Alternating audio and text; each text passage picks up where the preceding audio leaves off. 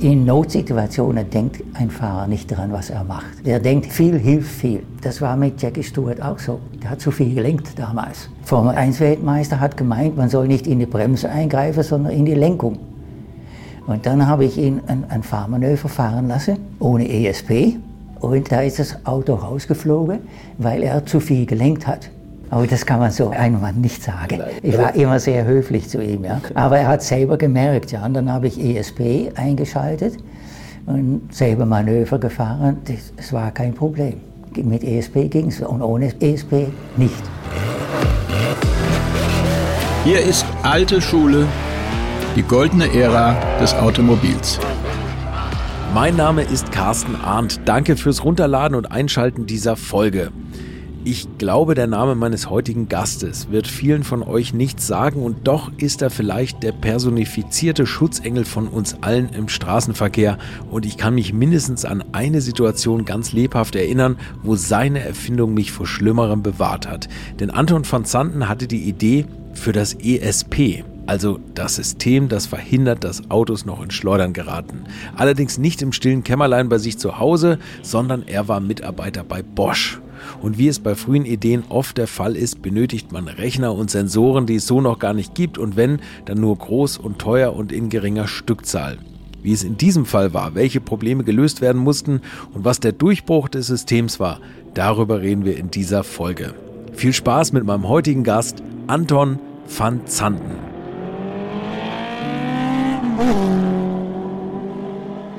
Ja, meine, mein Vater ist hier eigentlich Sattelmacher gewesen, hat mhm. in, in Holland keine Arbeit gefunden. Okay. Und dann ist er nach Indonesien ausgewandert. Okay. Ja. okay. Und äh, äh, schließlich ging dann dort auch de, der Betrieb zugrunde, mhm. bankrott.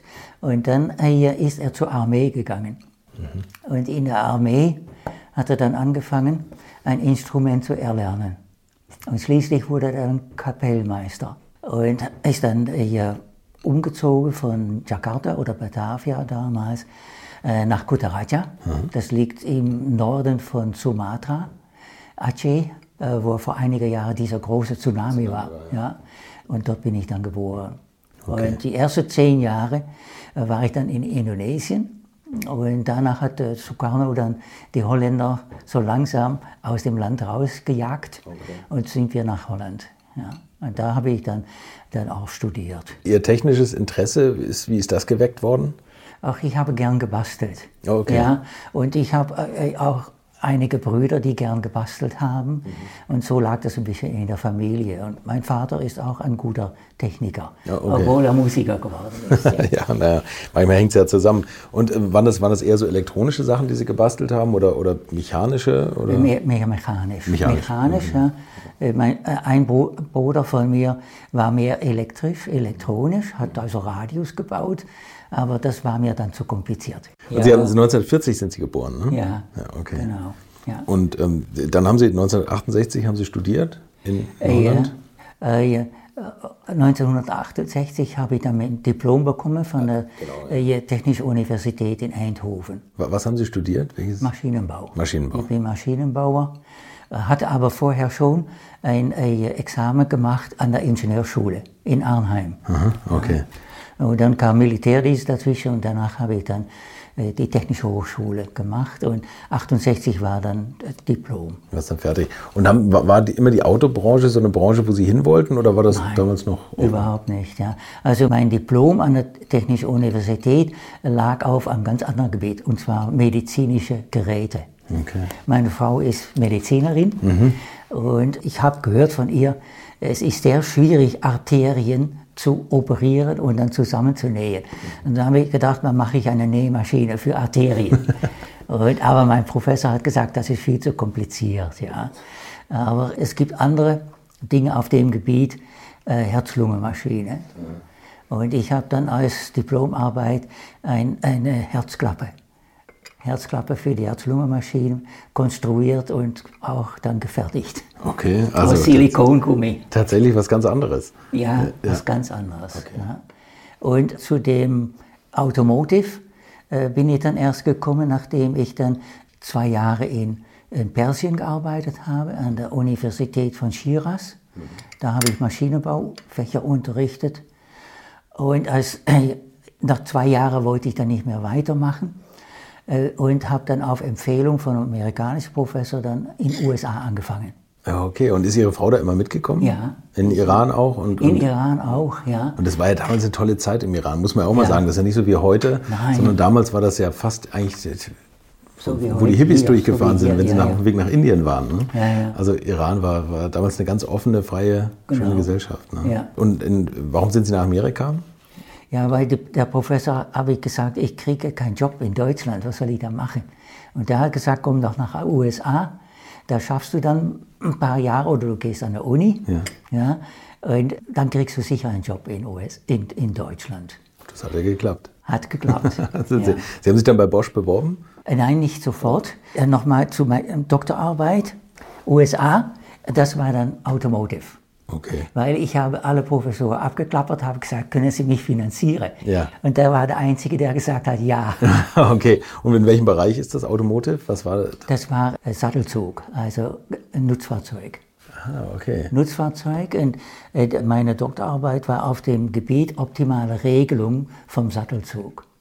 Schon da in der Richtung, wie kann man das Fahrzeug sicher lenken und sicher stabil halten. Ah, ich wollte gerade sagen, es geht ja schon in diese Richtung. Und äh, haben Sie es da auch über Bremseingriffe gemacht? Oder? Ja, ja, das war dann bei ABS, mit äh, Bremseingriff und Lenkeingriff. Okay, also das war aber schon sehr früh, 1973. Ja, Also, ja, ja.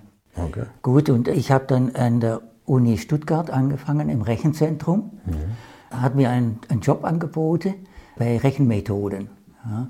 Und schließlich bin ich dann dort auch Systemprogrammierer geworden und hatte die Leitung von der Computergrafik ja, an der Uni.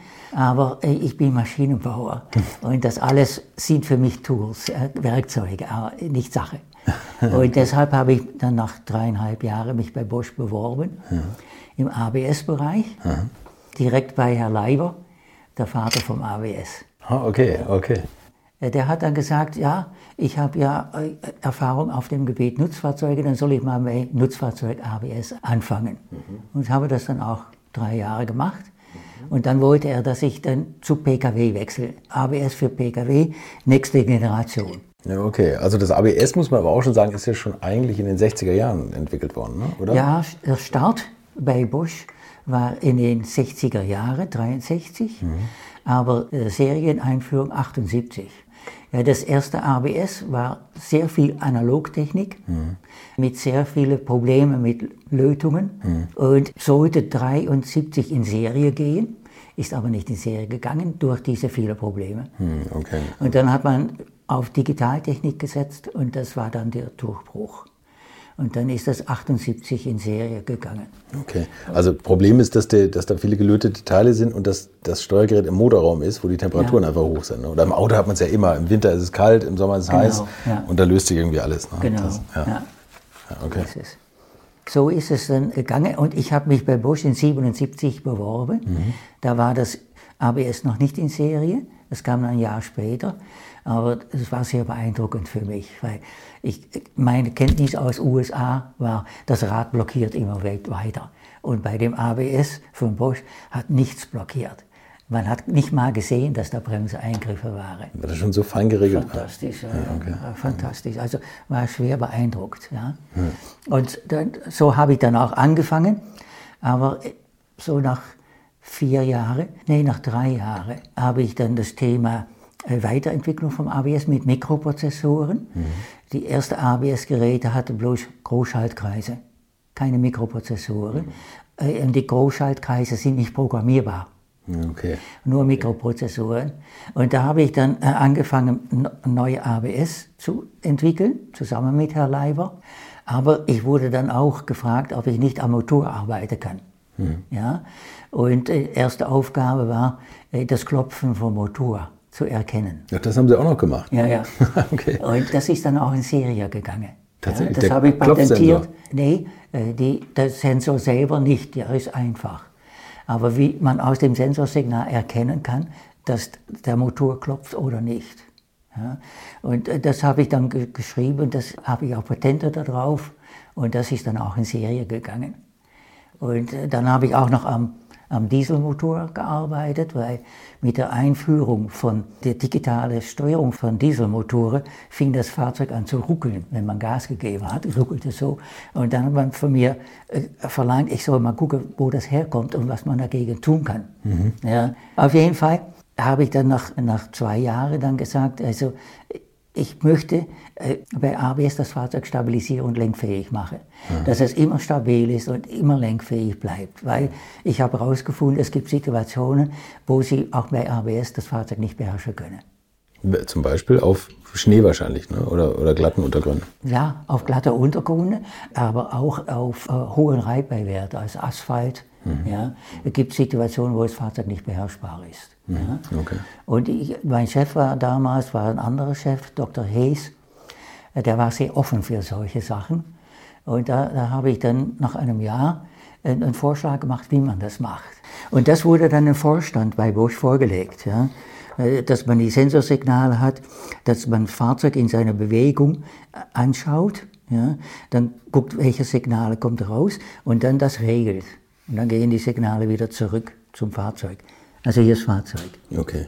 Ja, das macht bestimmte Bewegungen. Äh, welche Sensoren braucht man? Das war unklar damals. Äh, die werden dann gefiltert, die werden hier verarbeitet und dann guckt man, was kann man machen. Wie kann man eingreifen im Auto? Ja. Wir, wir, reden über Anfang der 80er. Genau. Jetzt, ne? ja. Wie sah da die Regelungstechnik aus? Also Computer im Auto war ja noch ziemlich am Anfang. Ja, ja. Oder gar und, nicht vorhanden. Und, und, also Mikroprozessoren gab es noch nicht mhm. ja, im Auto. Wir haben aber gesagt, ey, wenn wir das Ganze entwickeln mit Mikroprozessoren, das dauert viel zu lange. Und deshalb haben wir im Auto einen Prozessrechner genommen. Der war natürlich groß. Mhm. Groß. Also Großrechner mit Bildschirm, groß, groß aber war sehr schnell. Ja. Wir konnten mit dem erstes Mal Grundsatzuntersuchungen machen. Was macht das Fahrzeug? Welche Bewegungen führt es aus? Können wir das messen? Können wir das äh, per Software äh, dann auch erzeugen? aus anderen Signalen. Also, steuern, ne? Das ja, genau. Software, ja. Und das war eigentlich dann das Problem, was kann man messen, was kann man schätzen, hm. ja, und reicht das aus? Reichen auch die Bremseneingriffe aus? Hm. Oder sind die zu schwach? zu langsam. Und das waren alles Grundsatzuntersuchungen, die haben wir dann mit einem großen Mercedes gemacht, also Stationcar, wo der ganze Raum hinten voll war, natürlich dann mit Rechner, mit Festplatte, das war so eine große Festplatte, 280 Megabyte. So groß wie ein Koffer, wie ein Aktenkoffer, ja. ne? Das ja, ist ja. unglaublich. Also, und das ging alles los musste man das mit 220 Volt betreiben. Ja, das auch noch. Ja, und deshalb hatten wir ein Notstromaggregat auf dem Beifahrersitz. Und das hat dann die 220 Volt geliefert. Ja. Aber wir konnten in Hochsprache entwickeln. Das heißt, die ganze Signalverarbeitung, die Grundsatzentwicklungen, die ganze äh, äh, erste Regeleinsätze haben alles in Hochsprache sehr schnell machen können. Mhm. Ja. Mhm. Und das war in einer Zeit, wo man das im Fahrzeug überhaupt nicht konnte. Ja. Und dann war es ja auch irgendwann abzusehen, dass es sehr schnell kleiner werden würde, die Technik. Ne? Wenn man erstmal weiß, was die Systeme sind, die man braucht, dann, dann ja. kann man es ja immer weiter miniaturisieren. Aber wir müssen erstmal zeigen, dass das Überhaupt. Konzept funktioniert. Das geht, ja. Dass man das Fahrzeug stabilisieren kann. Ja. ja. Und ich habe dann auch, auch zu den Leuten gesagt, steigen Sie ins Auto, versuchen Sie das zum Schleudern zu bringen, egal was Sie machen. Ja? Und wenn die dann gesehen haben, sie kriegen das Fahrzeug nicht mehr ins Schleudern, dann weiß man, ah, es funktioniert. Das ist jetzt schon ESP, worüber ja. wir reden. Achso, ich dachte, wir reden über ASP, äh, ABS-Steuerung. ABS das erste Mal war ABS, ja. aber das wurde dann erweitert auf Teilbremsung, ja. also kein ABS, sondern Normalbremsung dann auf freirollendes Fahrzeug, ja. Äh, dann auf Motorschleppmomentregelung. Mhm. Also sie gehen weg vom Gas, aber der Gang ist noch drin. Mhm, das heißt, man bremst ja auch. Ja, dann bremst das auch und dann schließlich für ASR. Okay. Und danach war das ganz, am Anfang aber war nur ABS. Ja, aber im Laufe der Jahre haben wir das dann erweitert, bis alle Fahrtsituationen abgedeckt wurden. Okay. Inklusive Vollbeschleunigung. Als Sie das ESP entwickelt haben, ich meine, da muss man ja tatsächlich ganz viele Dinge abgreifen. Giermoment, Drehmoment, Neigung genau. und so. Wie haben Sie die Sensorik, wie haben Sie das gemacht? Ja, äh, bei der Sensorik, zum Beispiel für die Drehrate, da haben wir erstmal eine Kreiselplattform aus der Flugzeugindustrie genommen. Okay, also der Flugzeug. war auch schon so, Da gab es sowas. schon schwer, ja. Aber der konnte dann alle Drehungen und alle Bewe Beschleunigungen messen Mhm. und damit konnte man dann die Fahrzeugbewegung exakt bestimmen. Ja. Dann später ging es darum, was brauchen wir? Und dann haben wir gesagt, was wir brauchen, ist die Giergeschwindigkeit. Das ist die zentrale Größe. Drehung um die Hochachse. Genau. In Ver Verbindung mit dem Lenkwinkel, also ob da Genau. was abweicht und so. Ne? Ja. Ja. Und dann war die Frage natürlich, wo kriegen wir so einen Sensor her? Und da äh, sind unsere Leute dann auf die ganze Welt rumgereist. Jeder, der so ein ähnlicher Sensor gemacht hat, haben wir besucht, haben wir geguckt, was kann das. Ja, äh, wir sind nach USA, Japan, wo die Entwicklungszentren dann waren. Und schließlich äh, äh, war dieser Sensor dann in England, in London. Der Sensor wurde verwendet für gelenkte Raketen. Okay. Gelenkte Raketen und die haben acht Stück im Monat gemacht. Acht Sensoren. Acht Sensoren im Monat. Also dann können Sie sich vorstellen, Viel was man da machen muss, ja. bis das Großserien geeignet ist. Ja, also man sieht ein kleines Messingrohr, vielleicht Durchmesser Ja. einen Zentimeter, Genau. vergoldet, Ja. oder? Oder, oder Ja. ein Stahlrohr. Ja, und dann sind da Stahlrohr vergoldet. Ja. Stahlrohr vergoldet und dann sind da noch Lötstellen dran. Ja, also das, das, sind Piezo-Elemente Ja. da drauf. Und die Piezo-Elemente kann man elektrisch anregen mit einem Wechselstrom. Dann fangen die an zu vibrieren und bringen dann diese Stahlzylinder in Schwingungen. Mhm. In Schwingungen. Und dann haben wir andere Piezo-Elemente da drauf. äh, Die messen dann die Schwingungen und gucken, ob sie die richtige Größe haben. Okay. Ja? okay. Und dann haben wir zwei andere piezo-keramische Plättchen, die messen dann das Drehratensignal so und steuern dann den, äh, diese Stahlzylinder so lange, bis das Signal null wird. Ah, okay. Also so lange wird über die Bremse dann. Nee, wenn das Signal dann null ist, dann Ja. wissen wir, dass, welche Spannung wir brauchen, Ach so. ja, Ach so, okay. um, um die Schwingung dann an der Stelle zu Null zu bringen. Ja, und je, je schneller das Auto dreht, desto größer muss die Spannung sein. Ah, und so hatten wir dann über die Spannung das Drehratensensorsignal. Klingt einfach. Naja. Ja, das Also, Prinzip ist schon Das, das über- Prinzip mag einfach klingen, über, aber ich über finde. 100 Jahre alt. Ja, aber die Umsetzung im Auto, wenn man sich das mal Ja. vorstellt, also Ja, das. Auto steht quer und beschleunigt so und macht dies, also dass, dass man das hinbekommt, das, und dann noch danach irgendwas steuert, dass das Auto das wieder aufgibt, diese Dreh, Ja, ist Ja. ganz beeindruckend. Wie lange haben Sie daran entwickelt? Mit dieser ganzen? Ähm, ich glaube sieben Jahre. Sieben Jahre. Sechs, sieben Jahre, ja. Aber die Entwicklung ging erst richtig los, als wir dann auch ein Serienprojekt mit Mercedes hatten. Ich wollte gerade sagen, Sie. Sie, haben ja da noch am Anfang äh, so ein bisschen ins Blaue rein entwickelt oder haben Sie gleich einen Autohersteller gehabt, der darauf angesprungen ist? Genau. Nein. Die, Konnten, konnten Sie das nicht vorstellen oder haben die gesagt, das brauchen wir nicht? Ich weiß nicht genau, weshalb die das abgelehnt haben. Ich, ich erinnere mich noch von einem Autohersteller, da kam der Chefentwickler und der wollte, dass wir ABS mit seiner Hinterachslenkung verknüpfen. Mit der Hinterachslenkung? Ja, okay. mit der Hinterachslenkung verknüpfen. Und, und ich habe dann gesagt, ich habe was viel Besseres, ESP. Und der hat, das, hat dann zu mir gesagt, an solche futuristische äh, Entwicklung ist er nicht interessiert. Und das war für mich ja schon ein Dämpfer, weil wenn ein Kunde sagt, kein Interesse, äh, dann heißt es schnell bei Bosch aus. Ja, ja, stimmt. Wahrscheinlich auch immer so ein Bankspiel, ne? Ja. Ob das Projekt weitergeht. Ja, genau. Also es stand immer wieder auf Spitz und Knopf. Ja. Und deshalb, die, die Kunden waren nicht interessiert. Die haben die Tragweite nach meiner Meinung gar nicht gesehen. Ja. Und auch bei Bosch gab es ja Leute, die gesagt haben, Herr Versander, was machen Sie da für einen Unsinn? ABS ist gut genug.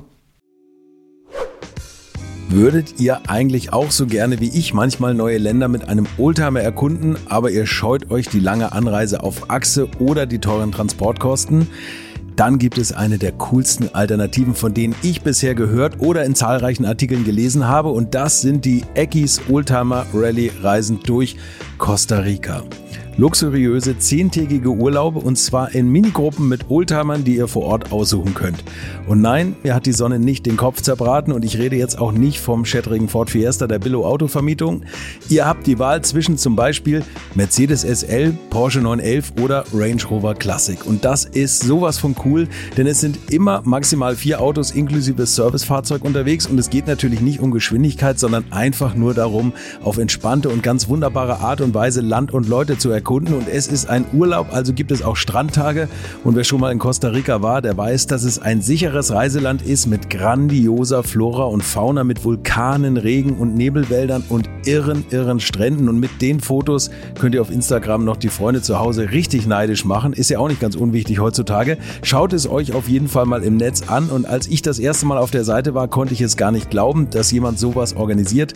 Und dann braucht man noch nicht mal den eigenen Klassiker schmutzig zu machen und mit Range Rover oder R107er SL die Landschaft erkunden. Es könnte schlimmer kommen. Es gibt übrigens verschiedene Routen. Mein Tipp wäre die La Carrera Costa Rica und auf der Route werdet ihr mich früher oder später mitfahren sehen. Das garantiere ich euch. So, jetzt hört ihr hier noch die Webseite und da gibt es eine ganz einfache, nämlich rally-rally.com. Und ganz wichtig, Rally wird hier R-A-L-L-Y geschrieben rally-rally.com. Am besten gleich draufklicken, Seite abspeichern und möglichst schnell buchen, denn es sind kleine Gruppen und Inga und Ingo, die das organisieren, sind wirklich mega nett und Ingo ist auf mich gekommen, weil seine Mitfahrenden immer alte Schule hören. Also Geschmack haben die, die da mitfahren auch und ihr sollt jetzt auch weiter alte Schule hören. Bis bald in Costa Rica. Ja, ja. Wenn das Auto ausbricht, dann geht man auf die, äh, auf die Bremse macht ein ABS und dann hält man es wieder. Ach so, okay, ja. ja. Und dann habe ich den Leuten gezeigt, ja, fahren Sie mal so, voll auf die Bremse, Auto war nicht zu halten. Ja, sagen die, ja, das gibt's ja nicht, das kommt ja nie vor. Dann habe ich gesagt, ja, Sie sagen was. Ja. Weil in Notsituationen denkt ein Fahrer nicht daran, was er macht. Nee, Der denkt viel, hilft viel, ja. lenkt viel. Ja. Das war mit Jackie Stewart auch so. Der hat zu viel gelenkt damals. Was war mit Jackie Stewart? Formel 1 Weltmeister. Formel 1 Weltmeister hat gemeint, man soll nicht in die Bremse eingreifen, sondern in die Lenkung. Und dann habe ich ihn ein, ein Fahrmanöver fahren lassen, ohne ESP. Und da ist das Auto rausgeflogen, weil er zu viel gelenkt hat. Haben Sie ihm das dann gesagt? Nein, nein. aber das kann man so ein, ein, ein, ein Mann nicht sagen. Nein, das ist schon klar. Ja, ja, okay. Ich also, war immer sehr höflich zu ihm, ja. aber er hat selber gemerkt, ja. Und dann habe ich ESP eingeschaltet und selber Manöver gefahren. Es war kein Problem. Tatsächlich. Also ja. er hat das Formel 1 Weltmeister hat das Auto nicht gehalten bekommen, mit ESP ging es. Mit ESP ging es und ohne ESP nicht. Okay, also wenn, wenn das kein Argument war. Ja, ja. War da Mercedes schon im Boot? Ja, ja. Also ja, Wie, wie, haben Sie Mercedes überzeugt? Also warum ist ausgerechnet Mercedes darauf aufgesprungen? Äh, Mercedes hat im Laufe der Zeit ein eigenes ESP entwickelt. Ah, das war der, der äh, Frank Werner Mohn. Mohn. Ja, genau. Ja, genau. Der, der, der, gilt ja auch übrigens oft als Vater des ESP. Ne? Ja, ja. Der, ja, ja. Schon, schon ein paar Mal gelesen. Ja, ja. ja. Gut, wie man es nimmt. Aber äh, da gab es das System, hieß FSI, Fahrsicherheit. Ah ja, okay. Ja. okay. Die hatten sowas entwickelt und in den 90er, Anfang der 90er Jahre äh, war die S-Klasse kein so großer Erfolg. Das Fahrzeug war viel zu schwer. Ja. War ein tolles Fahrzeug, äh, Doppelverglasung und so. Wie 140. Ja, also, ja, genau. Aber es war kein Erfolg. Und Mercedes hat dann geschaut, ja, was können wir dann machen? Mhm. Und da sie so selber äh, gute Ergebnisse hatten mit dem FSI, mhm. haben die gesagt, ah ja, gehen wir das mal bei Bosch an, die sollen dann FSI machen. Mhm. Mhm. Ja. Und dann habe ich gesagt, ja, wir haben selber was. Ja, und das könnten wir auch entwickeln.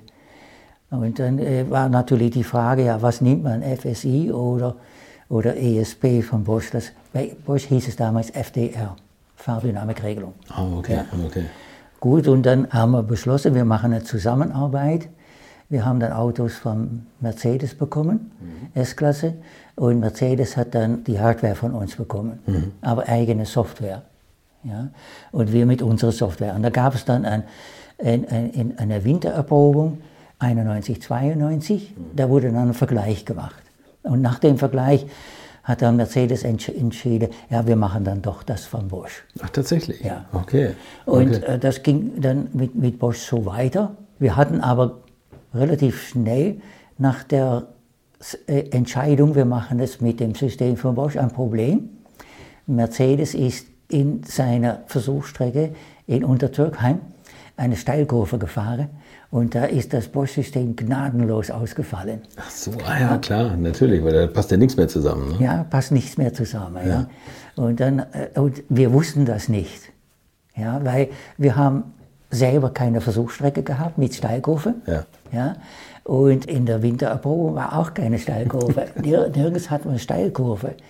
Und deshalb hatten wir keine Erfahrung damit. Ah, Okay. Aber wir hatten da doch relativ schnell eine Lösung, die wir Mercedes vorlegen konnten. Und die waren damit einverstanden. Und das ist immer noch so drin. Ja. Tatsächlich, also Wir, wir können unterscheiden zwischen Steilkurve und äh, dadurch haben wir dann auch äh, auf Eis äh, eine bessere Lösung gehabt als der, der Daimler. zu der Zeit, also war das da Mercedes exklusiv? Hatten die sich die Rechte gesichert, dass sie die Ersten sind mit ESP oder haben sie auch BMW zum Beispiel angeboten? Wir haben es an BM BMW auch angeboten, aber die waren nicht so schnell. Die waren nicht so interessiert? nicht, nicht so interessiert, nicht so schnell. Ich finde gerade eine Sache interessant, weil BMW eigentlich damals ja als die Pioniere der Elektronik galten. Also Ja. was, was sowas anbelangt. Und ich meine, Ja. ESP ist nur Elektronik at its best. Ja. Aber, und trotzdem haben die gesagt, das brauchen wir nicht. Wir haben dynamische Autos. Nee, BMW hat was Eigenes entwickelt. Ja, okay. Und zwar, das hieß DSC. Ah, ja. Ja. äh, äh, Dynamic Stability Control, glaube ich. Ja? Dynamic Stability Control hat aber nur Eingriff im Motor gehabt Ah, verstehe. Mhm. und keine Eingriffe in den Bremsen. Ja? Und das ist natürlich viel einfacher. Das Hauptproblem war dann äh, herauszufinden, wann ist das Fahrzeug instabil. Ja, dass man den Motormoment dann zurücknimmt. Mhm. Ja, okay. Das war das. Und äh, anscheinend war das Interesse vom Publikum nicht so groß. Äh, Bosch hat ein paar Stück im Monat gemacht. Also Paar Stück viel im zu Monat. wenig, ja. Also viel zu wenig. Aber in der Zeit, wo wir so fleißig waren mit Mercedes, hat äh, der, BMW noch das DSC entwickelt, ihr eigenes DSC entwickelt. Und die waren davon überzeugt. Und später hat man gesehen, ja gut, das ESP hat doch deutlich, deutliche Vorteile mit den Bremseneingriffen. Ja. Wie- Wie macht man das eigentlich? Also gerade Bremseneingriff ist ja ein sensibles Thema. Ne? Ja. Also macht man da redundante Systeme? Also dass wenn irgendwas ausfällt, dass dann nicht irgendwie ein Rad blockiert oder sowas? Also wie kann man sowas äh, äh, lösen, dass da nicht solche Fehlfunktionen kommen? Ja gut, erstes Mal, wie ich hier gezeigt habe, wir haben zwei Prozessoren und die Prozessoren überwachen sich gegenseitig, ja, also so dass man da schon eine große Redundanz hat. Ja. Äh, Dann äh, bei den einzelnen Elementen, Widerstände, Kondensatoren und so weiter, da gibt es nur eine Teilredundanz. Also d- wichtige Pfade, zum Beispiel der Drehratensensor-Pfad. Der ist ganz wichtig. Wenn der ein falsches Signal liefert im, im, im, im elektronischen Pfad, ja, äh, äh, dann gibt es Fehleingriffe. Und deshalb ist der vom Drehratensensor bis zum Steuergerät, äh, bis zum ein Mikroprozessor, ist diese Leitung sozusagen mit äh, Signalverarbeitung doppelt drin. Das ist redundant drin. Aber am einzelnen Rad, da erkennt man ja, ob ein Rad äh, blockiert oder nicht. Ja. Und wenn ein Rad blockiert, kann man eigentlich kein ABS mehr machen. Und das schaltet man halt ab. Und sobald es irgendeine Fehlfunktion gibt, hat man ja immer, dann geht die ESP-Lampe, die Warnlampe an Ja. und dann schaltet sich das System lieber ab, bevor es irgendwas falsch macht. ne? Genau. Äh, zum Beispiel, wenn der Lenkwinkelsensor ausfällt, der ist übrigens auch redundant. Ja? Okay. Also, aber wenn der ausfällt, dann sagen wir, oh, dann können wir die Bewegung vom Fahrzeug nicht mehr feststellen. Und dann schaltet man runter auf ABS. Okay. okay ABS. Und, und, und nur wenn ein, ein Radsensor ausfällt oder Rad blockiert, dann schaltet man auch ABS ab. Wissen Sie, was wir vielleicht mal erklären müssen?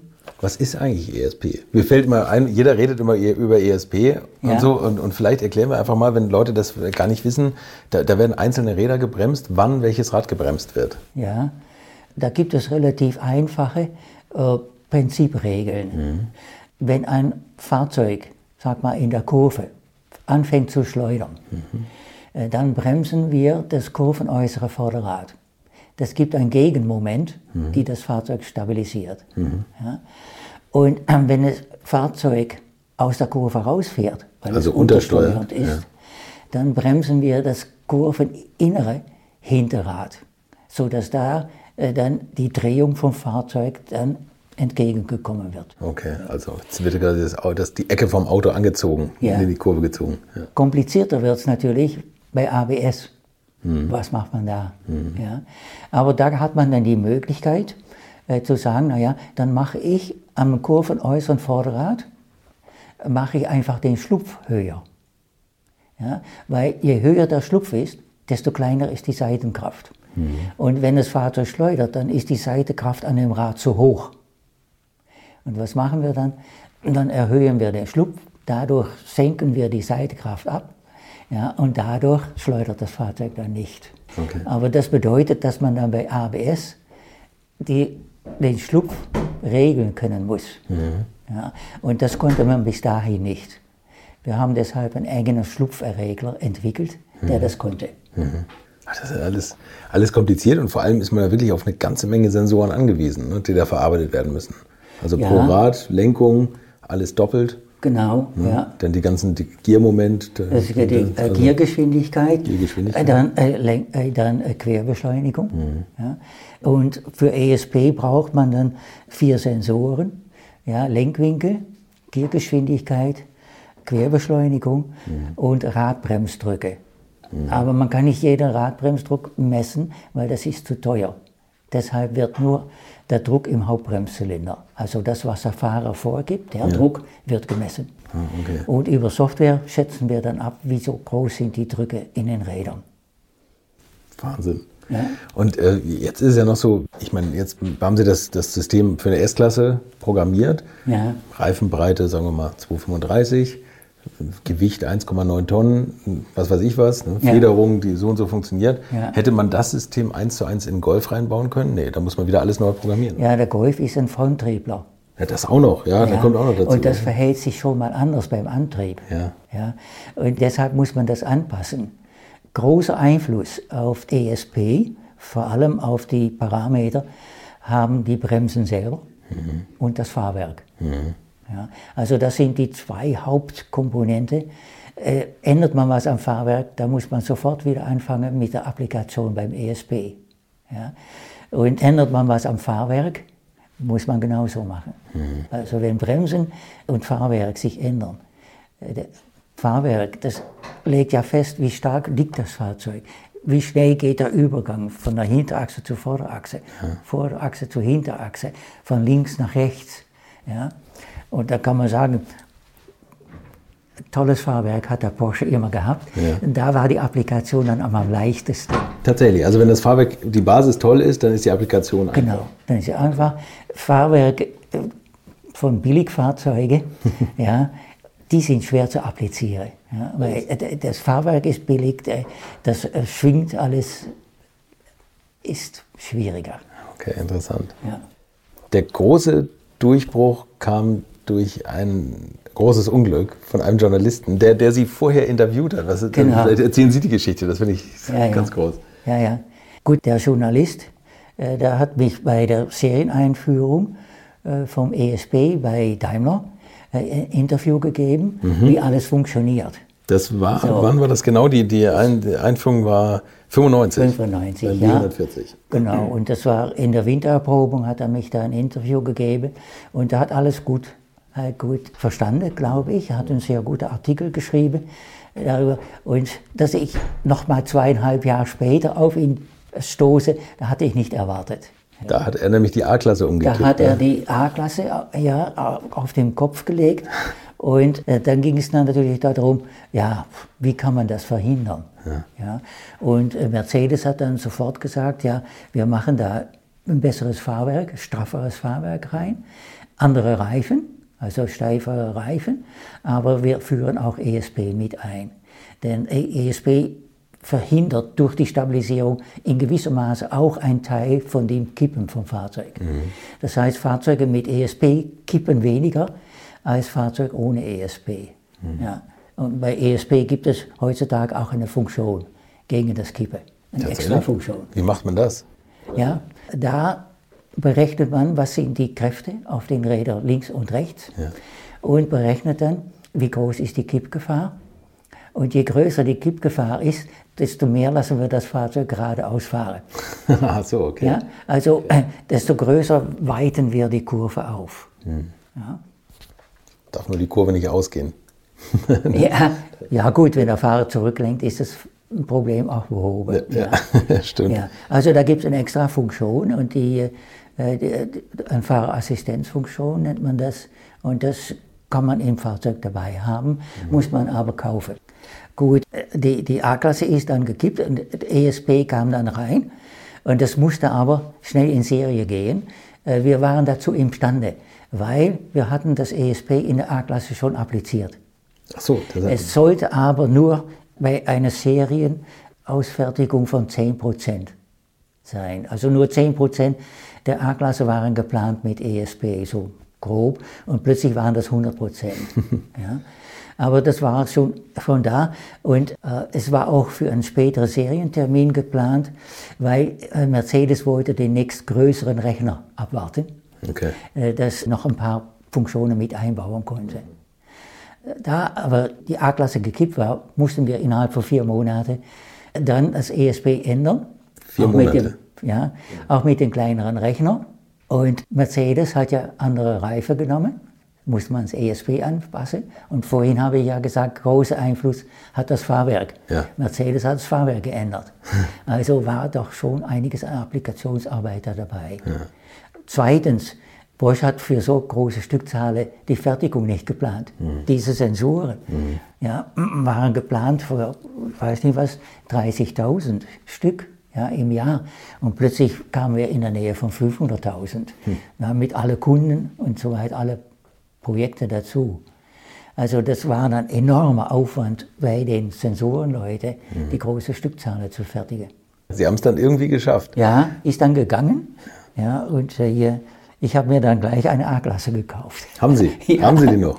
ich, ich habe jetzt die Nachfolger, okay. aber nicht die letzte A-Klasse. Okay. Weil in der Nachfolger ist dieses ESP drin. Ah, okay, ESP 8. Ja. Und mit dem ESP war ich sehr glücklich.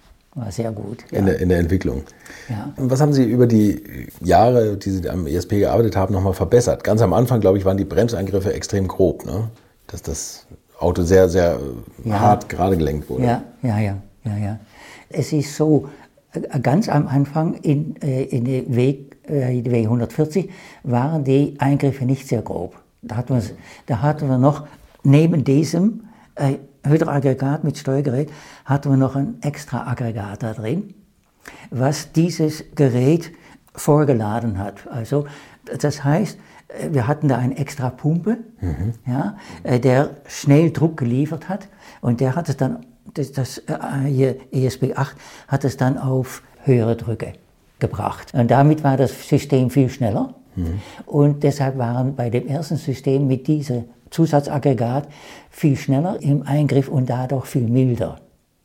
Denn je später sie eingreifen, desto harscher müssen sie eingreifen. Mhm. Ja? Und als dann die Vorladepumpe verschwunden ist und das System langsamer wurde, musste man dann auch härter eingreifen. Und dann hieß es, okay, dann muss man das Aggregat optimieren, dass da die Eingriffe schneller kommen. Mhm. Und das war dann auch äh, eine Hauptaufgabe, äh, dass das Gerät die Drücke dann schneller liefert. Was für ein, für, für ein komplexes System. Und jetzt ist das serienmäßig wirklich in jedem Auto drin. Ne? Hätten Sie sich das damals gedacht, dass das mal so kommen würde, dass das ja. so einen Durchbruch kriegt? Ja. ja, ja. Äh, der Termin hier ist natürlich eine andere. Aber ich habe ich, ich, erinnere mich noch, ich habe gesagt, im Jahr 2000 werden eine Million ESP fertige. und alle Leute haben mich ausgelacht, manche waren stinkesauer. Und die haben mich dann aus der Besprechung rausgeschmissen. Ja, und dann hatten wir zweit, im Jahr 2000 hatten wir zwei Millionen statt eine, was ich geschätzt hatte. Die anderen hatte geschätzt so in Deutschland vielleicht 150.000. Okay, okay. Aber ja. da muss man fairerweise sagen, äh, das hat der Elchtest natürlich bewirkt. Ja, das war wie so ein Brandbeschleuniger. Ne? Ja. ja. Haben Sie da noch weiteres Entwicklungspotenzial gesehen oder sehen Sie jetzt noch aktuell, wenn Sie so Autos fahren oder also schleudern? Ja, gut, mit dem ESP allein kann man eine ganze Menge ähm, Fahrerassistenzfunktionen machen. Mhm. Ja. Sie kennen die AEB, Automat, äh, automatische Notbremse. Ja. AEB, Automatic Emergency Brake. Mhm. Ja. AEB kann man mit dem ESP machen. Das geht ein bisschen langsam mit einem modernen System, was aktiv, also sag mal, die modernen Systeme, äh, äh, kann man das viel schneller machen. Mhm. Zum Beispiel Bosch fertigt jetzt den iBooster ja, als Bremskraftverstärker und mit dem kann man den Druck viel schneller aufbauen als mit ESP allein. Mhm. Ja, also da hat der iBooster einen, einen deutlicher Vorteil. Aber sonst kann, man, kann man mit dem ESP eine unheimliche Zahl von Fahrassisteme äh, realisieren. Man kann ja auch inzwischen, wenn die Anhänger anfangen zu schleudern, glaube ich, ne, ja. dann greift das ja auch ein. Genau, ja. ja. ja. Da, da gibt es auch eine extra Funktion, hm. ja, wie ich vorhin gesagt habe, für, also gegen das Kippen gibt es eine extra Funktion Anhänger schleudern, hm. ja, Anhänger stabilisieren. Das ist eine extra Funktion, müssen Sie auch kaufen. Ja, ja Riesengeschäft. Und, ja, ja, Software. Und, und, Seitenwind ist auch so ein Thema, ne? Ich glaub, Seitenwind auch, ja. ja. ja. Und dann gibt es bei Bosch noch eine Entwicklung, wenn man zweimal einen Auffahrunfall hat, dass man dann das Fahrzeug auch noch stabilisieren kann. Ja. Was heißt das? Zweimal ein Auffahrunfall? Zweimal. Sie fahren zum Beispiel an eine Leitbank heran, mhm. so, äh, äh werden dann zurückgestoßen, ja, machen ein starkes Lenkmanöver. Ja. Äh, das Fahrzeug kann dann wieder in Schleudern kommen. Und das ist dann noch die, diese, ja, das heißt die Secondary Collision Mitigation. Ja. Also wenn man zweimal anstößt irgendwo, äh, dass es dann noch stabilisiert. Ah, okay. Ja. Oder an einem Rand von der Autobahn fährt. Ja.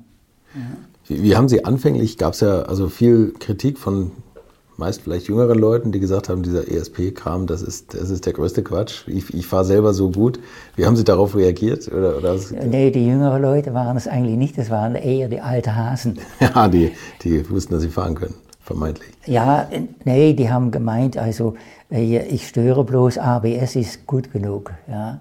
Äh, die haben ihr, ihr ganzes Leben ABS entwickelt, ihr, ihr äh, ganzes Know-how da drin gesteckt. Ja. Und wenn ich dann mit so was Kompliziertes komme, die haben mich einfach ausgelacht, wenn sie mich gesehen haben mit dem Versuchsfahrzeug. Ein riesen Versuchsfahrzeug, Kofferraum, ganzer Laderaum, voll mit Computer und, und so weiter. Und die haben mir gesagt, sowas kann nie in Serie gehen. Ja. Ich habe versucht dann zu erklären, wir machen erstmal Grundsatzuntersuchungen, dass wir wissen, was geht. Mhm. Ja. Mhm. Das haben die nicht verstanden. Also ich hatte eher Probleme mit den Älteren ja, okay. ja, als mit den jüngeren Leuten. Die jüngeren Leute, die haben gesagt, ja toll. Und wir haben angefangen mit nur ganz wenigen Leuten aus dem ABS-Bereich, hauptsächlich Schulabgänger, äh, die Regelungstheorie kannte, Regelungstechnik kannte und die das umgesetzt haben. Moderne Methode, wo der Geschäftsbereich einfach nicht zu Hause war. Mhm. Die konnten das nicht. Man spricht ja beim ABS von der Logik. Mhm. Ja? Und so war das auch realisiert. Äh, beim ESP haben wir Algorithmen gehabt, ja? also Theorie. Mhm. Und die Theorie umgesetzt im Fahrzeug. Ja, dazu braucht man halt Mikroprozessoren. Da hat Ihnen ja auch Ihre Computervergangenheit eigentlich geholfen, ne? dass ja. Sie programmieren konnten ja, ja. und nicht nur löten. Ja. Wahrscheinlich ein wichtiges Thema gewesen. Ne? Ja, ja, ja, ja. Ja gut, das habe ich dann an der Uni Stuttgart im Rechenzentrum gelernt. Da habe ich dann Assembler-Programmierung gelernt und äh, auch Systementwicklung, also Betriebssystementwicklung äh, vom Großrechner gelernt. Ja. Natürlich immer nur kleine Teile. Wie ist das, wenn ähm, Bosch hatte damals das Patent auf ESP? Ne? Also musste, ja, ja. Wenn, wenn, wenn ESP, dann war es von Bosch. Ja, Wie kamen denn dann die Autohersteller? Also die sind dann immer zu Ihnen gekommen, zu Bosch, und haben gesagt, wir wollen jetzt ESP haben, appliziert das auf unser Auto. Ja, genau. Und dann haben Sie die Entwicklungsfahrten gemacht und das, das Gerät programmiert. Ja, ja. Das nennen wir dann Applikation, mhm. äh, wobei wir brauchten eine extra Entwicklung, zum Beispiel für Fronttriebler, mhm. das ist ein anderes Fahrzeug, oder auch Allradfahrzeuge. Ja, klar. Ja, äh, je nachdem, wie das Allradprinzip ist, ist da eine Fiskosperre da drin, ist da eine harte Sperre da drin und so weiter. Das muss alles dann entwickelt werden, das ist Entwicklungsarbeit. Aber wenn man zum Beispiel von der W140 zu der V140 gegangen ist, äh, dann war das nur Applikation Parameteranpassung. Mhm. Ja, Im Fahrversuch Äh, dann der Roadster, der R129, war eigentlich mehr oder weniger auch das Gleiche. Mhm. Auch Parameteranpassung, aber als die A-Klasse kam, kam neue Entwicklung, ja, weil das ein Fronttriebler war. Kann man sagen, auf welche Wagentypen das am einfachsten zu applizieren ist? Jetzt haben Sie schon gesagt, Porsche hat ein gutes Fahrwerk als Basis, das macht es leicht. Ja. Sind es eher die schweren, langen Autos, wo es, wo es einfacher ist, sowas zu entwickeln oder damals war oder eher kleine, leichte Autos? Also die kleinen, leichten Autos sind am schwierigsten. Sind am schwierigsten? Ja, die oh. sind am schwierigsten. Ja. Erstens mal, weil das Fahrwerk nicht so gut ist. Mhm. Ja. Und äh, zweitens, die drehen halt schneller. Ah, die Vorgänger okay. gehen schneller. Ja. Wenn das Auto langsam reagiert, dann haben wir auch schön Zeit. So eine schwere S-Klasse, bis die ins Drehen genau. kommt. Ne? Ja. ja. Ja, das heißt, die, die Fahrzeuge, die also relativ langsam reagieren, da können wir auch mit einer langsamen Hydraulik dann zurechtkommen. Okay. Aber ein, ein, kleines Fahrzeug, was unheimlich schnell reagiert, ja, äh, das geht da nicht. Ja. Ah, okay. Da braucht man dann eine bessere Hydraulik. Ja. Gut, und dann gab es natürlich gab's auch noch Sonderfahrzeuge, gepanzerte Fahrzeuge. Die nochmal ja, eine Tonne mehr wiegen. Die, kamen nicht in Schleudern. Und, und, da kann man keine Kehrtwende machen. Ach so, die wollten das haben, ja stimmt. Die wollten ja, Kehrtwende ja. haben. Und mit ESP ging das nicht mehr. Und äh, ja, da musste man dann extra Software für die für Sonderfahrzeuge, mhm. gepanzerte Fahrzeuge machen, dass sie dann auch die Fluchtwende machen können. Ach, okay, sehr gut, ja, stimmt. Man ja. muss man immer rangieren mit ihrem System. Ja, genau. Also wenn, wenn so ein panzertes Fahrzeug kommt, da vorne stehen Leute mit ihrer ihre Gewehre, ja. dann heißt es Kehrtwende machen, Fluchtwende machen und rückwärts fahre oder zurückfahre, ja, so schnell wie möglich. Und das ging mit dem ESP nicht, weil das hat sich nicht gedreht. waren, Sie, waren, Sie, ein Gegner davon, dass ESP abschaltbar ist? Weil das ist ja eigentlich, man kann es ja manuell abschalten. Ne? Ja, ich fand das nicht gut. Hm. Aber es gibt Situationen, wenn Sie zum Beispiel wegfahren wollen, in tiefen Schnee. Mhm. Ja, äh, da müssen die Räder sich durchfräsen können. Mhm. Und wenn ich einfach diese Durchfräser verhindere, dann kommt das Fahrzeug nicht weg. Mhm. Das heißt, bei Tiefschnee zum Beispiel ist, lohnt es sich, das abzuschalten. Mhm. Ja, weil dann die Räder sich durch den Schnee schaufeln können. Ja, und das gibt dann Vorteile. Es gab natürlich auch, auch Leute, die haben gesagt, ja, ich brauche das ESP eigentlich nur bei, bei hohen Fahrzeuggeschwindigkeiten. Und bei niedriger Fahrzeuggeschwindigkeit will ich meinen Fahrspaß haben. Aber die Frage ist natürlich, Autonormalfahrer, wie kommt er damit klar? Ja. ja? Und ich, ich, ich bin von dem Abschalten nie ein Freund gewesen. Ja. Nie. Weil ich sehe ESP hauptsächlich als, es sollte Menschenleben und schwere Unfälle verhindern. Ja. Schwerverletzte soll es verhindern. Ja, Unfälle überhaupt. Ja. Aber ESP ist hauptsächlich für schwere Unfälle da. Ja, und schwere Unfälle sind halt bei höheren Geschwindigkeiten. Mhm. Ja. Gab es da am Anfang eine Tempogrenze, wo das an seine Grenze gestoßen ist? Also sagen wir mal 180, wenn man da das Lenkrad verreißt, dass der mit dem Regel nicht mehr hinterhergekommen ist? Ja, genau. Ja. Das gab es dann, dass man ab so, so ungefähr 200 Stundenkilometer äh, äh, dann die äh, richtige Rechnerleistung nicht mehr hatte. Mhm. Auch die Radgeschwindigkeiten, die sind dann nicht mehr mitgekommen, mhm. ja, sodass man da dann Probleme hatte. Äh, dann, äh, abgeschaltet hat man nicht glaube ich, sondern einfach runtergeschaltet. Da gibt es Probleme. Ob man mit den jetzigen Rechnern noch das Problem hat, das weiß ich nicht. Ja, okay. Ja. Es kann sein, dass die jetzigen Rechner glänzend damit klarkommen.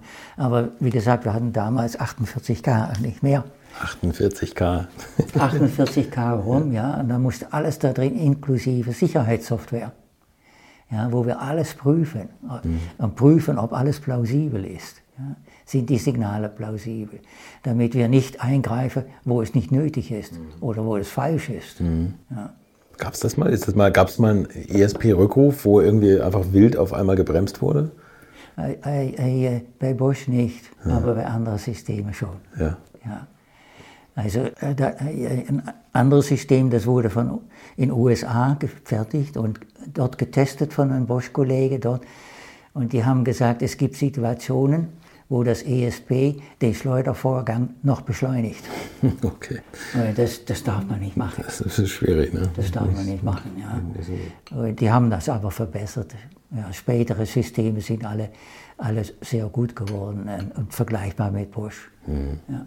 Es gibt ja, glaube ich, heutzutage auch Systeme, die für sportliche Fahrer gemacht sind, gerade bei Allradautos. Ich meine, Audi und auch Porsche haben wir daran entwickelt, ich bin mir jetzt gar nicht sicher, ob es das inzwischen gibt, dass wenn man jetzt in eine Kurve schnell reinfährt und die Schleuderneigung Neigung kommt, dass dann eher noch ein Rad eher beschleunigt wird, das gegenüberliegende Rad, dass die also ja, das, das beim, Antrieb, ja. beim Antrieb, ne? Beim Antrieb, ja.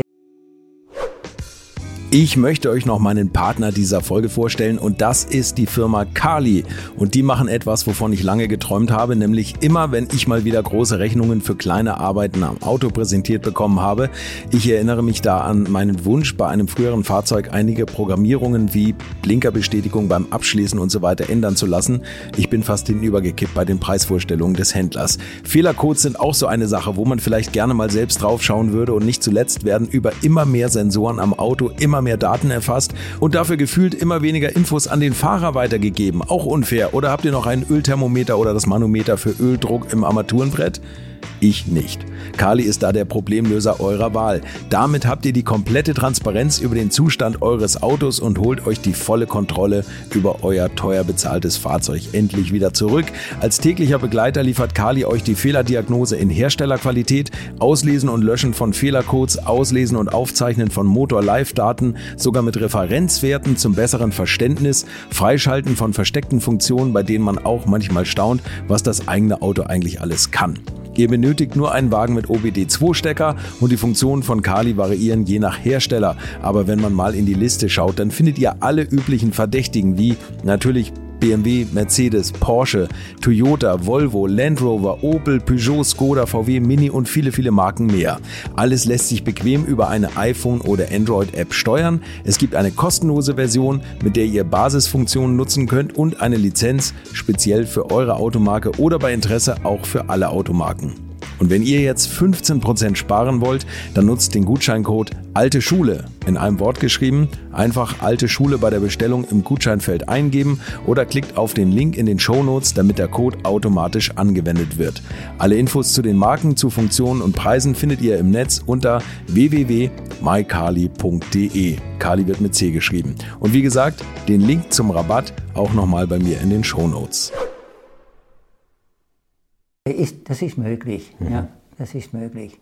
Und bei Audi wurde ja das XDS, bei Bosch hieß es Dynamic Steering, mhm. Äh, XDS entwickelt, womit sie dann Slalomfahrten bei höherer Querbeschleunigung besser machen können. Aber erst bei höheren Querbeschleunigungen, ja, sodass es im Normalbereich dann nicht tätig ist. Okay. Mhm. Haben Sie ganz am Anfang mal überlegt, also als Sie noch Lkw-Entwicklung gemacht haben und angefangen haben mit PKWs, dass man das nicht über Bremseingriffe macht, sondern das, was, wer hatte das gesagt? BMW oder so, dass man es über, über Lenkeingriffe macht? Lenkeingriffe, ja. Also dass dann das Auto quasi automatisiert gegenlenkt. Genau, ja. Das ist ja. Daran habe ich noch mitgearbeitet. Ich bin 2003 aus Busch ausgeschieden, ja, mhm. Rentner. Und ich habe noch eine, eine Weile äh, daran gearbeitet. Bosch hat das zuerst in der Vorentwicklung gemacht und später wurde dann die Entwicklung verschoben nach Schwäbisch Gmünd, glaube ich. Da mhm. gibt es jetzt eine Baustelle, äh, die diese automatische Lenkung oder die äh, elektrische Lenkung dann macht und dann kann man auch auf die Lenkung eingreifen. Aber ist das ja. nicht fast gefährlich, wenn die Straße eh schon ausgeht, man übersteuert und der fängt dann an gegenzulenken, dann fährt er erst recht in den Graben? Ja, der muss natürlich in eine andere Richtung lenken. Ja, ja das muss er schon erkennen, ja. Okay. Ein Vorteil von der, von der elektrischen Lenkung ist, die ist sehr schnell. Mhm. Viel schneller als ein Bremseneingriff. Ja. Mhm. Aber da kommt auch gleich das Problem. Haben wir dann noch genug Zeit für die Sicherheitssoftware, um zu erkennen, ob ein Signal gut ist oder nicht gut ist? Das heißt, alle schnelle Eingriffe bringen sofort ein weiteres Problem. Können wir dann noch entdecken, ob ein Signal gut ist oder nicht gut ist? Das hängt okay. zusammen. Ja. Das ist wirklich ein, ein, System, was ich mir schon, eh schon komplex vorgestellt habe, was für mich jetzt noch komplexer wird. Ja, ja, ja, ja. ja nee, da hat Bosch entwickelt und da war ich noch bei Bosch, ja, okay. als das dann losging. Gibt es eine Schätzung, wie viele Menschenleben Sie gerettet haben? Also Bosch hat gesagt 15.000 Menschenleben und ich glaube eine halbe Million oder so an schweren Unfällen. Also Unfälle mit schwer Verletzten. Pro Jahr oder, oder insgesamt? Bis insgesamt bis jetzt? Insgesamt, das ja. hätte ich sogar fast noch mehr geschätzt. Ja, ja. gut, ich habe die Zahlen nicht und wie viel das weltweit ist, weiß ich auch nicht. Achso, das ist die Zahl für Deutschland? Ja, also für Europa. Für Europa, okay, okay. Europa, Aber es gibt ja große Länder, China, Ja. Indien. Ja. Beide haben jetzt das ESP auch eingeführt, verpflichtend in alle Mhm. ja. neue Fahrzeuge.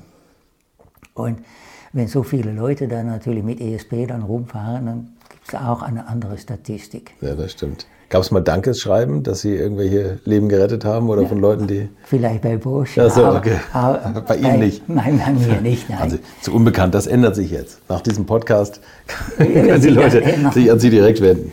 Es ist wirklich ganz, ganz beeindruckend, da mal so tief in so eine Materie reinzuhorchen. Und äh, fehlt Ihnen irgendwas an, an Sicherheitseinrichtungen, wo Sie jetzt gerne noch äh, entwickeln würden oder was Sie jetzt gerne ich, weiterentwickeln würden? ich, ich denke, ähm, wir haben ja das Fahrzeug stabil gemacht. Mhm. Ja, mit äh, Bremseneingriff, mit Lenkeingriff ist das Fahrzeug stabil. Äh, der nächste Risikofaktor ist der Fahrer. ja, deshalb denke ich auch die Fahrerassistenzsysteme, äh, die erleichtern. ESP erleichtert auch die Aufgabe vom Fahrer. Er muss selber das Fahrzeug nicht stabilisieren. Das macht das System. Aber der Fahrer macht manchmal Fehlentscheidungen. Ja, der lenkt irgendwann zu viel oder der, der lenkt irgendwann, wo er nicht lenken sollte oder bremst, wo er nicht bremsen sollte und solche Dinge. Und da können die äh, Fahrassistenzsysteme äh, dann viel helfen, ja, dass der Fahrer äh, nicht plötzlich vor Situationen ist, wo er nicht weiß, wie er reagieren muss. Ja, zum Beispiel, wenn, wenn hinten der Anhänger schlingert, dann weiß er heute nicht, was er machen muss. Er muss einfach auf die Bremse gehen. Ja? Dann wird es besser. Jetzt macht ESP das automatisch als Assistenzsystem. Ja? Und ich denke, da müssen wir immer mehr herein, dass wir den Fahrer entlasten bei seinen Entscheidungen. Er muss so viele Dinge entscheiden. Was macht er? Ja? Und äh, ich denke, je mehr wir ihn da abnehmen, äh, desto weniger Unfälle gibt es dann auch. Ja, das heißt, ich denke, der nä- nächste große Block ist Fahrer entlasten und das geht dann natürlich in diese automatischen Systeme, ja, die VDI-Stufen bis 5. Stufe 5 ist dann voll autonom. Das ist schon komplex, ne? Wo man keinen Fahrer mehr braucht. Ja. Äh, Aber wenn Sie keinen Fahrer mehr haben, was ist, wenn so ein System ausfällt? Wer ist verantwortlich? Normalerweise bremst dann der Fahrer, der kann das nicht mehr. Also brauchst du ein zweites System, was dann bremst. Ja. Ja? Also da braucht man dann die Redundanzen. Und das System, das die Entscheidungen fällt, was ja auch immer gesagt wird, wenn Sie entscheiden müssen in eine Gruppe Kinder oder den, den Fahrer selber gefährden. Ne? Das Ja. sind ja immer die gefährlichen Themen. Ja, das ist noch ungelöst. Da gibt es wohl die, äh, das Ethikinstitut, was dabei hilft, ja, da die Entscheidungen zu treffen. Aber äh, so weit ist man noch nicht. Ja, das äh, Autonome kommt noch, aber äh, auch diese Level 3 und 4, da heißt es, das System muss so lange autonom sein, bis der Fahrer eingreift. Und der Fahrer greift dann, sag's mal, nach 20 Sekunden ein.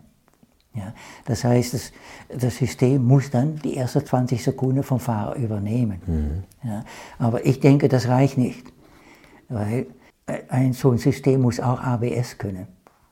Ja, und der Fahrer kann ja kein ABS, der kann eine Stotterbremse machen. Ja, stimmt. Aber der kann keine ABS machen. Und deshalb denke ich, es wird nach meiner Meinung zwangsläufig kommen, dass bei äh, Stufe 3 und 4 auch ein ABS vorhanden sein muss, wenn das Hauptsystem ausfällt. Also das ABS ist ja in jedem Auto eigentlich drin, aber Sie meinen, dass dann das ABS das übernimmt? Also als eigenes System. Ge genau, da, Ja, okay. da ist dann ein zweites System. Erstmal das ESP macht ja das ABS, Ja. aber wenn ESP ausfällt, Ach, das dann noch. Ja, da- dass dann ein zweites System da ist, was dann die Bremsung macht, aber auch eine gewisse ABS-Bremsung macht. Ja. Eine gewisse Stabilisierung macht der iBooster schon. Wenn ESP ausfällt, dann macht der, iBooster so eine Art Stotterbremse und verhindert damit, dass das Auto ausbricht. Wie ist das bei den Fahrversuchen? Sind Sie eigentlich ein guter Autofahrer? Ich meine, das behauptet ja, wie wir gerade gelernt haben, jeder von sich. Aber Ja. haben Sie die Versuche, sind Sie die selber auch gefahren? Ja, ja. Ja. Tatsächlich? Also bei hohen Geschwindigkeiten das Schleudern auslösen? Genau, Und ja. Haben Sie immer Vertrauen auf Ihr System gehabt? Ja, ja gut. Am Anfang haben wir viele Kunden gezeigt, ja, weil viele haben gesagt, ja, das braucht man nur auf Eis. Ja. Und ich habe dann gesagt, nein, nein, auch auf Asphalt. Die, die meisten Schleuderunfälle die finden auf Landstraßen statt. Mhm. Da sind die meisten Verkehrstote durch Schleuderunfälle. Okay. Da fährt man 80 bis 100 Ja. auf trockenem Asphalt. Also die meisten Verkehrstote durch Schleuderunfälle finden auf Landstraßen statt. Und das habe ich den Kunden dann gezeigt, dem Automobilhersteller. Ich habe gesagt, ich setze mal im Auto, wir fahren 100 Stundenkilometer wie auf der Landstraße, ich mache einfach mal einen Lenkwinkelsprung, 90 Grad. Ja? Das war ausreichend, um den Daimler ins Schleudern zu bringen. Ja? Und deshalb ist es wichtig, dass man zeigt, äh, nicht nur auf Schnee und Eis hilft es, sondern vor allem auf Asphalt, Okay, Landstraße. okay, ja. Ja. Mal gefährliche Situationen erlebt bei so Testfahrten? Einmal, einmal ist ein, ein Kunde, also ein Automobilhersteller, ist in, ähm, in Renningen auf der Versuchsstrecke, da war die Versuchsstrecke noch relativ schmal, ist zu schnell gefahren und hat dann ein, ein, so einen Lenkwinkelsprung gemacht und da kam der Acker immer näher. Und dann habe ich gesagt, jetzt zurücklenken. Weil wenn, ich, wenn er mit einem Lenkwinkel in den Acker reinfährt, dann gibt das Fahrzeug. Wenn man aber geradeaus fährt, Ja, passiert nichts. ja. Wir haben dann nur ein Nummernschild verloren. Und das war das Schlimmste, was ich erlebt habe, sonst nichts. Tatsächlich. Sonst ist mir nie was passiert. Das, wo Sie eigentlich einen Großteil Ihres Berufslebens mit Schleudern verbracht haben. Na gut, ich, ich habe natürlich geguckt, wann schleudert das Fahrzeug, aber immer auf großer Strecke. Und wenn ich gesehen habe, das ist, äh, das fängt jetzt an zu schleudern, habe ich schon aufgehört. Ich, ich habe nicht den Schleudervorgang bis zum Ende, weil das kostet auch Reifen. Das ist ja richtig so, da kommt der Schwabe durch. ja. ja, gut. Äh, äh, Wenn man merkt, das Fahrzeug ist nicht mehr haltbar. Ich war auch beim Kunde, der hat auch was in Japan, der hat auch was selbst erlebt. Und der hat dann gesagt, Sie können auch mal unser Auto fahren. Also bin ich sein Auto gefahren und dann habe ich gemerkt, hier kann ich das Fahrzeug nicht mehr halten. Dann habe ich schnell zurückgelenkt, dass, weil wenn Sie den Kunden, den Automobilhersteller, zeigen, mit ihrem System schleudert das Fahrzeug, das ist für denen eine Beleidigung. ja, das kann man nicht machen. Und deshalb habe ich gemerkt, oh, jetzt kommt es ans Schleudern, schnell zurücklenken, da ist nichts passiert. Und ich habe zu denen dann gesagt, ich glaube, Sie müssen noch was machen bei der Stabilität. ja, ja, ja, haben die dann gesagt, das stimmt. Die unterschiedlichen Kulturen, da muss man auch mal Rücksicht drauf nehmen. Muss man aufpassen. Vor allem die Japaner verlieren schnell ihr Gesicht, ja. Und das darf man nicht machen. Ja, ich habe das dann auch nicht gemacht. Und ich hatte noch auch einen Versuchsfahrer dabei. Dann habe ich gesagt, das machen wir nicht. Ja. Wir wollen nicht demonstrieren, dass die da an, an der Stelle nicht gut sind. Okay, okay. Ja, ja, Ja. Richtig. So, aber wie, wie gesagt, also mir ist noch nie was passiert. Kein Auto gekippt, noch nie einen Unfall gehabt. Gab es noch, äh, noch andere Rennfahrer, mit denen Sie gefahren sind? Also Jackie Stewart war einer. Ja, ja. Also bei, äh, bei Mercedes war ein sehr guter äh, Rennfahrer. Mit dem bin ich gefahren. Da, das war dann, wo Mercedes entschieden hat, das System von Bosch zu machen. Ja. Da bin ich nebenan gesessen, er ist gefahren. Und dann hat er plötzlich zu mir gesagt, ja, regeln Sie hier auch? Dann habe ich gesagt, ja. Er hat das Regeln gespürt, ich habe nichts gespürt. Ja. Er hat es gespürt. Er hier, oh, jetzt greife ich hier schon ein. Da hätte ich das mit einem normalen Fahrzeug nicht mehr gerettet. Ja, tatsächlich. Alle, also da war ich, muss ich sagen, Hut ab. Der hat so ein gutes Gefühl für das Auto gehabt. Das habe ich nicht. Ich, ich, ich bin relativ äh, ja, grob in meinem Versuch. Ich mache einen Lenkmanöver und dann gucke ich, was das System macht. Rettet das Fahrzeug oder rettet das nicht? Ja? So, äh, mit einfachen Manöver. Aber so Spuren fahren, ja, enge Spuren fahren, so an der Grenze, das mache ich nicht. Ja? Weil da, da habe ich kein gutes Gefühl.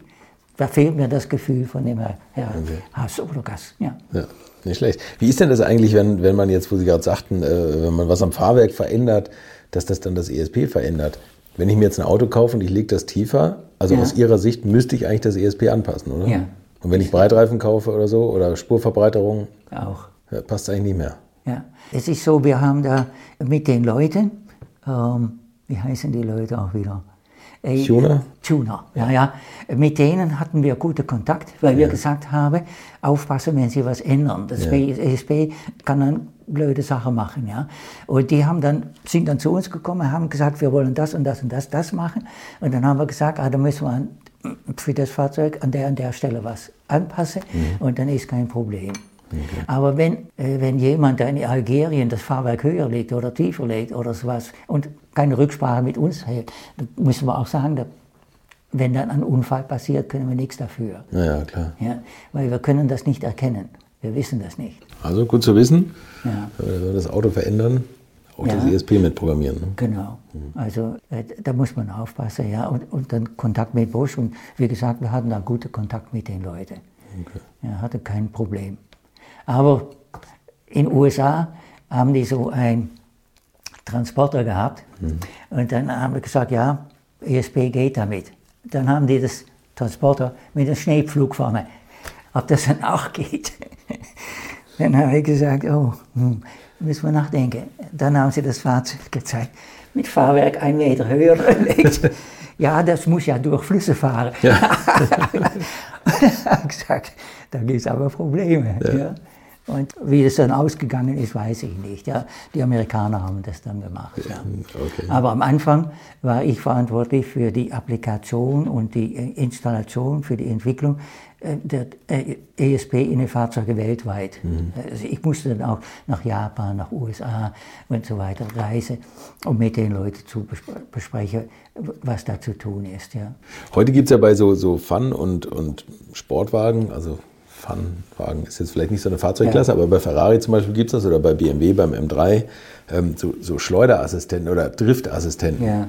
Das ist ja die gleiche Steuerung eigentlich, oder? Da legt man einfach die Parameter einen Tick höher ja. Und sagt dann, wenn es schon schräg ist, dann erst ja. eingreifen. Ne? Also wie die das genau machen, weiß ich nicht. Mhm. Es heißt ja auch bei manchen Fahrzeugen, bei BMW oder einige Fahrzeuge, wenn man lang genug auf den ESP-Ausknopf drückt, ja, genau. äh, dann ist es total aus. Ja. Aber äh, wenn Sie einmal drauf drücken, äh, dann werden bloß die Eingriffsschwellen vergrößert, sodass Sie im Notfall immer dann noch eine Unterstützung bekomme. Weil viele Leute haben gesagt, ja, bei dem Ferrari kann ich das ausschalten. Ja. Ist nicht so. Das geht immer irgendwann nochmal an, ne? Ja, also wir haben, wir haben wenn, wenn Sie den Knopf nicht betätigen, dann haben wir ziemlich enge Grenzen, mhm. dass wir das Fahrzeug sicher beherrschen. Mhm. Ja? Und drücken Sie auf den Knopf, dann machen wir die Grenze größer, sodass ESP später eingreift. Dann mhm. können Sie gewissen Drift machen. Aber das gilt dann eigentlich nur für Leute, die wirklich gut fahren können. Und wenn man es ganz, es gibt ja Systeme, wo man es, glaube ich, ganz ausschalten ganz kann. Ausschalten, genau. Aber wenn man dann anfängt zu schleudern und die Bremse leicht antippt, das ist, ja. glaube ich, immer so das letzte Notsignal, dass ja. es doch wieder angeht, ne, das System. Das, das kann sein, das weiß ja. ich nicht. Ja. Okay. Das, das kann sein. Also in meiner Zeit war das so, sie konnten nur per Knopfdruck die Schwellen aufweiten, sodass es unempfindlicher wurde, aber ab, abschalte nicht. Okay, ja? okay. Ja. Und das habe ich auch immer befürwortet. Aber wenn ein Kunde was anderes haben will, dann macht man es halt. So, so auch wenn man es nicht ja. gut findet. Ja. Sie sind der Mercedes A-Klasse treu geblieben, haben Sie gesagt, ja. oder? Ja, ja, Okay. Jetzt kommen wir zu meiner letzten Frage. Ich habe mal angenommen, das Rohöl geht aus und jeder kriegt nochmal 50 Liter zum Verfahren. In welchem Auto und auf welcher Strecke fahren Sie es? Was geht aus? Das Rohöl.